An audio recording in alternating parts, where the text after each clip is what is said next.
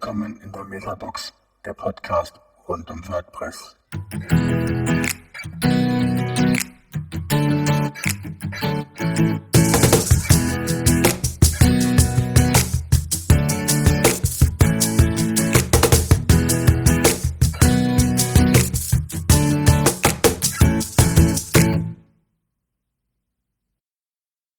Ja, hallo.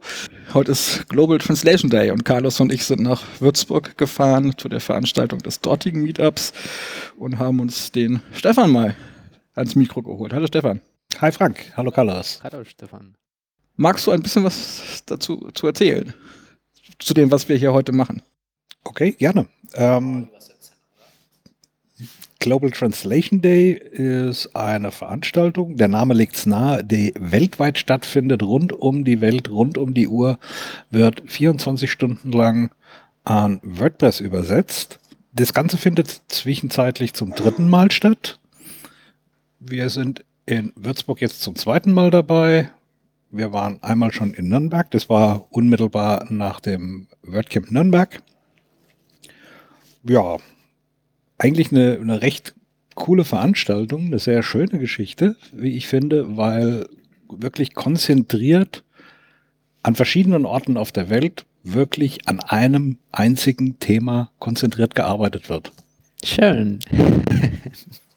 ja, ich kann mich erinnern, nach unserer WordCamp, dass, dass das kommt kurzfristig danach. Richtig. Das war, also das war Wochenende, glaube ich, danach äh, waren wir schon wieder im Einsatz gewesen. Genau. Wir hatten gerade das WordPress zugemacht ja. und waren anschließend schon wieder im Coworking zusammengesessen. Ähm, die üblichen Verdächtigen, die wieder beieinander saßen und wir haben am Global Translation Day einfach sofort Wir, wir hatten keine Chance, so eine Woche Pause haben nach unserer WordCamp.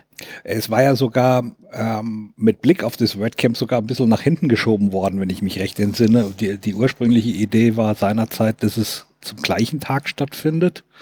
Ähm, und dann hat, wenn ich mich recht entsinne, die Birgit da interveniert und dann gesagt, nee, das könnt ihr nicht machen. Wir haben da noch das WordCamp und Contributor Day und da kriegen wir nicht noch einen Global Translation Day mit reingeflochten. Und das war eigentlich schon gut, dass wir, dass wir erstmal in, in Ruhe unser WordCamp fertig machen konnten. Ähm, aber dann waren wir natürlich andererseits auch ein bisschen in der Pflicht zu sagen, wenn wir jetzt schon davon profitieren, dann müssen wir vielleicht auch ein bisschen was zurückgeben und machen mit. Ja, äh, noch eine Frage, so vielleicht für die Leute, die uns hören. Wie, wie oft wird diese Veranstaltung stattfinden? Das ist eine gute Frage. Es gibt im Moment noch keinen wirklich fixen Turnus dafür. Es war jetzt, wie gesagt, die dritte Veranstaltung innerhalb von zwei Jahren. Die erste war im April 2016, die zweite war letztes Jahr im Herbst, wenn ich mich recht entsinne. Und dieses Jahr ist es der 30. September geworden. Das ist nur ein geringer Zufall, sag ich mal, weil heute ist auch der internationale Übersetzertag, der Todestag von Hieronymus, dem Kirchenvater, der als erster Urvater sozusagen der Übersetzer gilt und Schutzpatron der, der äh, Übersetzer ist. Und insoweit ist es eigentlich ganz glücklich gewählt, würde ich sagen, heute den Tag zu nehmen. Im, Im, Vorfeld gab es ja noch so ein bisschen Verwirrung. Wenn ich mich recht entsinne, war es ja so, dass irgendwie eine Woche vor dem Termin dann plötzlich die, die Location jetzt nochmal gewechselt wurde auf meetup.com. Ja. Das ist richtig. Normalerweise sind wir mit dem äh, Meetup in Würzburg und auch mit dem letzten Translation Day bei Eurotext aufgehangen. Auch das wieder eine sehr naheliegende Verbindung. Eurotext ist eine Firma, die sich um Übersetzungen kümmert, die einen Haufen Übersetzer auch im, im Hintergrund hat, die auch jetzt wieder beim Translation Day zum Teil dabei sind. Ähm, die Eurotext schreibt also ihren Übersetzerpool auch immer wieder aktiv an, bittet darum, dass auch die beim, beim WordPress Translation Day mithelfen, was auch tatsächlich passiert, weniger vor Ort, aber dann doch in den Remote-Sitzungen.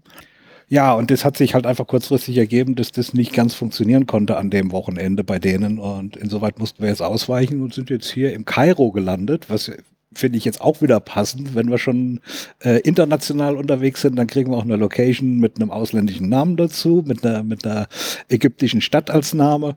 Ähm, Kairo, muss man sagen, für die, die sich in Würzburg nicht auskennen, ist ein Jugendkulturhaus. Wir haben hier einen hübschen kleinen Saal bekommen mit einer Bühne, mit einem kompletten Theaterfundus, mit dem wir schon hier unseren Spaß hatten während des Translation Days. Bewirtung ist da, also alles wunderbar, so wie wir das brauchen. Und ein WLAN finden wir auch. Also die Voraussetzungen, um hier vernünftig arbeiten zu können, sind eigentlich perfekt. Und Gott sei Dank sind wir nicht die Einzigsten heute. Also auch in Deutschland nicht die Einzigsten. Das ist richtig. Ich war überrascht, weil wir waren somit die ersten, die als der Termin 30. September announced wurde für den Translation Day, die, die eine Anmeldung rausgefeuert haben für einen lokalen Event und relativ kurz danach war meines Wissens Berlin dann mit am Start. Zwischenzeitlich ist es auch noch in Frankfurt, in Hannover, in Köln. Ich hoffe, ich vergesse jetzt keinen. Also es ist richtig viel, was in Deutschland gerade passiert, was natürlich eine, eine fantastische Geschichte ist, weil ich kann mich erinnern, beim ersten Translation Day gab es, glaube ich, noch einen weiteren. Ich glaube, Berlin war da noch mit aktiv äh, als lokaler Event und das war es in ganz Deutschland. Und insoweit finde ich das mit zwischenzeitlich Fünfen oder Sechsen, die in Deutschland stattfinden, schon eine ganz, ganz fantastische Sache eigentlich. Das ist vor allen Dingen, wenn man es oft mal im, im globalen Maßstab sieht. Ähm, heute Morgen war die Zahl von 71 lokalen Veranstaltungen im Raum, davon fünf in Deutschland. Nicht schlecht, würde ich sagen. Weil man dazu sagen muss, man muss ja nicht zu einem Meetup gehen, um zu übersetzen. Also das ist nicht richtig. Das ist richtig. Die Tools selbst, die man braucht, um Übersetzungsarbeit leisten zu können, sind alle webbasiert, sind alle im Internet verfügbar. Wer mag und weiß, was er zu tun hat, kann sich auch genauso gut zu Hause auf der Couch oder am Schreibtisch an den Rechner setzen und kann dort seine Übersetzungsarbeiten leisten. Was ich halt sehr schön finde, ist gerade für Leute, die komplett neu einsteigen in das Thema, dass man ein bisschen ein Onboarding bekommt, dass man überhaupt eine Idee davon bekommt. Was ist es denn alles, was da auf uns zukommt? Wie funktioniert diese Übersetzungsarbeit? Mit welchen Hilfsmitteln äh, gehen wir da an den Start?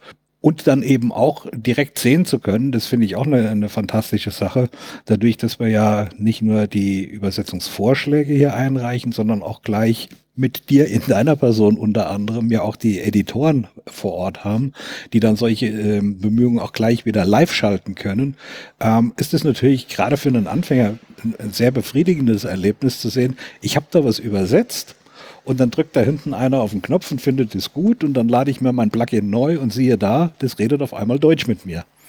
Oder irgendeine andere Sprache, die ich übersetzt habe. Das ist schon, schon eine sehr coole Erfahrung eigentlich. Ja, besonders jetzt, wo seit, seit neu, neuerer Zeit ja auch die, die Intervalle entsprechend runtergesetzt sind, was die, die Language Packs angeht. Das sind ja aktuell, glaube ich, halbstündlich, was da geguckt wird. Also ich habe es halt vorhin auch schon gehabt, dass ein Plugin, an dem ich übersetzt hatte, kurze Zeit später dann, weil ich es auf meiner Seite auch im Einsatz hatte, halt auch gleich die aktualisierten Übersetzungen dann da waren. Ich muss auch dazu sagen, natürlich ist es ja nicht zwingend, dass wir auch auf Deutsch übersetzen. Also ich weiß, Carlos letztes Jahr genau. hat ja, Chilenisch hatte, gemacht. Ich denke, ich war die, die drei vorherigen, oder zwei vorherigen Veranstaltungen dabei. Das ist das erste Mal, wo ich auf Deutsch übersetze. Da alle die anderen Male habe ich auf Spanisch aus Chile übersetzt. Das ja, wahrscheinlich ist nicht so spektakulär, weil ich habe genommen die meisten Übersetzungen aus Spanien. Es gibt verschiedene Länder, die Spanisch sprechen und ich konnte nur ein bisschen anpassen. Aber jetzt was mir viel hilft, ist, dass wir mehrere Personen hier dabei sind und ja, euch sei Deutsche als Muttersprache, ich kann trotzdem auf Deutsch übersetzen, aber falls ich eine Frage habe, stelle ich das hier für die Leute und dann bekomme ich ganz schnell die Rückmeldung. Und das finde ich ja sehr spannend. Das, das geht mir ähnlich. Ähm, ich muss dir ganz ehrlich sagen, ich habe eben auch ein paar Strings in den Fingern gehabt wo man erstmal wieder Ochs vom Berge davor hockt und denkt, was genau, wie übersetze ich das? Nehmen wir das so? Wollen wir den Begriff so oder so übersetzen? Und da finde ich es auch extrem hilfreich, einfach nochmal zwei oder drei Leute am Tisch sitzen zu haben oder auch vier oder fünf, um zu sagen, wie würdet ihr das denn machen? Findet ihr die Version besser oder die andere? Oder auch in, in Zweifelsfällen wird etwas überhaupt übersetzt oder lassen wir es im Original? Ähm, da ist es schon, schon sehr hilfreich, sich da nochmal eine Meinung dazu zu holen und dann zu sagen, okay, jetzt haben wir was, da können wir mitgehen, das funktioniert. Ja, ich denke auch, das geht schneller, dass es gibt Leute, die mehr Erfahrung haben hier als Übersetzer von Plugins und Themes und auch den Core. Und dann muss man einfach die Frage stellen. Und ich denke, das hilft auch, dass wir unsere verschiedenen Kommunikationskanäle haben, wie Slack oder Twitter, wo wir auch Fragen stellen können. Und ja, das gefällt mir viel. Ich würde jetzt normalerweise fragen, hast du einen Überblick, wie viel Würzburg heute geschafft hat? Aber wir sind natürlich erst es ist 14 Uhr, der Tag ist erst mhm. zur Hälfte rum. Dann verkneife ich mir das mal. Also ich habe ein paar Finale gesehen schon. Also ich habe schon alleine zwei Stück Final bekommen, sowohl in, in äh, Default als auch in Formal. Ähm, ich weiß, die anderen alle hier am Tisch waren nicht untätig. Wenn ich das geradeaus hochrechne, dann dürfen wir uns heute Abend auf die Schulter klopfen, würde ich sagen. Da hast du gerade noch mal was ganz Wichtiges erwähnt, was vielleicht auch nicht alle unbedingt wissen. Es gibt zwei Sprachversionen für Deutschland. Das ist richtig. Ähm, klingt jetzt ein bisschen seltsam auf den ersten Blick, dass es zwei Sprachen in Deutschland gibt. Ähm, das eine ist die normale, die Default-Version, äh, die in Du im, im, äh, in der direkten Anrede ist.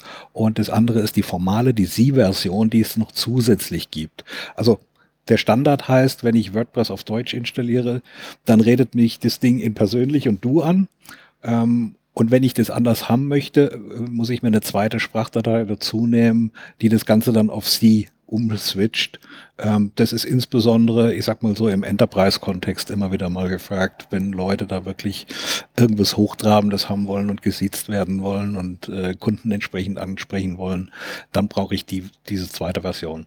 Ja, gerade wenn man mit Shops zu tun hat. Ja.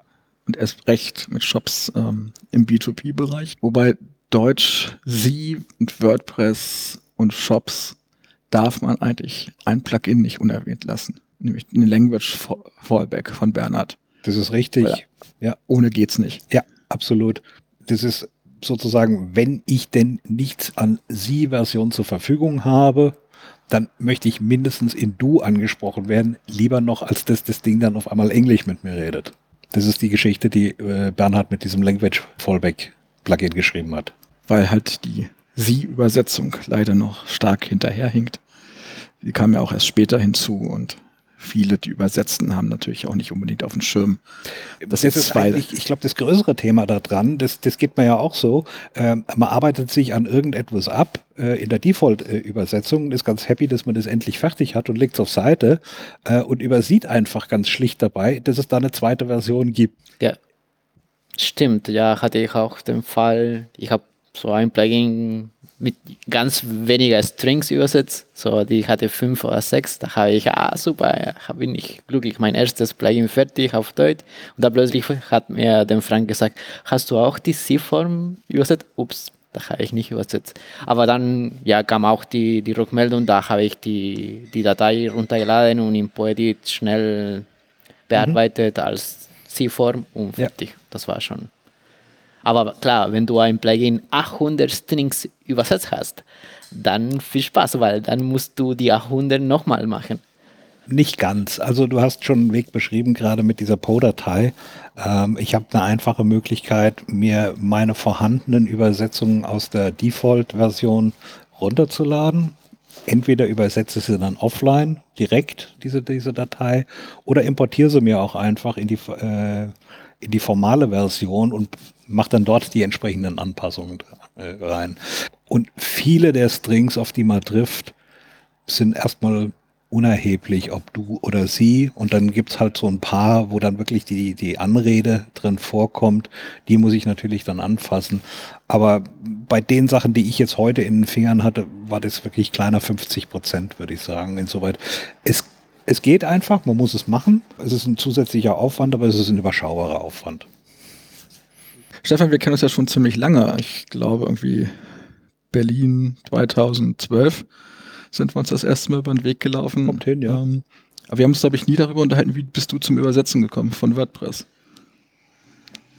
Das ist eine sehr gute Frage. Ich glaube nicht, dass ich mich wirklich erinnern könnte, wann mir das aktiv über die Füße gelaufen ist. Ich habe irgendwann mal in mein WordPress-Profil reingeguckt und habe dann dieses Badge gesehen, dass ich Translator bin, Polyglot bin und muss dann wohl irgendwann mal vorher auf irgendeinem Ding mal einen Textstring angefasst und übersetzt haben, aber ohne dass mir das wirklich bewusst geworden wäre.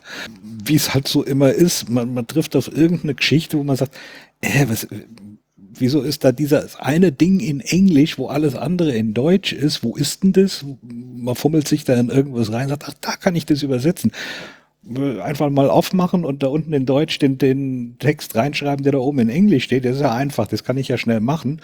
Vielleicht war es auch einfach nur ein Copy-Paste, dass da irgendwas, das, das Original übernommen worden ist oder sowas. Das reicht ja schon auch manchmal, um Translator zu werden. Und fertig war's. Und irgendwann habe ich dieses Badge geerbt gehabt und das verpflichtet dann vielleicht auch ein bisschen zu sagen, dann machen wir auch mal bei einem Global Translation Day mit. Ja, das schönes Schlusswort dann. Vielen Dank, dass du dir Zeit genommen hast für uns ja. und dann noch fleißig weiter übersetzen. Ja. Und dann sagen wir Tschüss für heute. Ciao. So, ciao.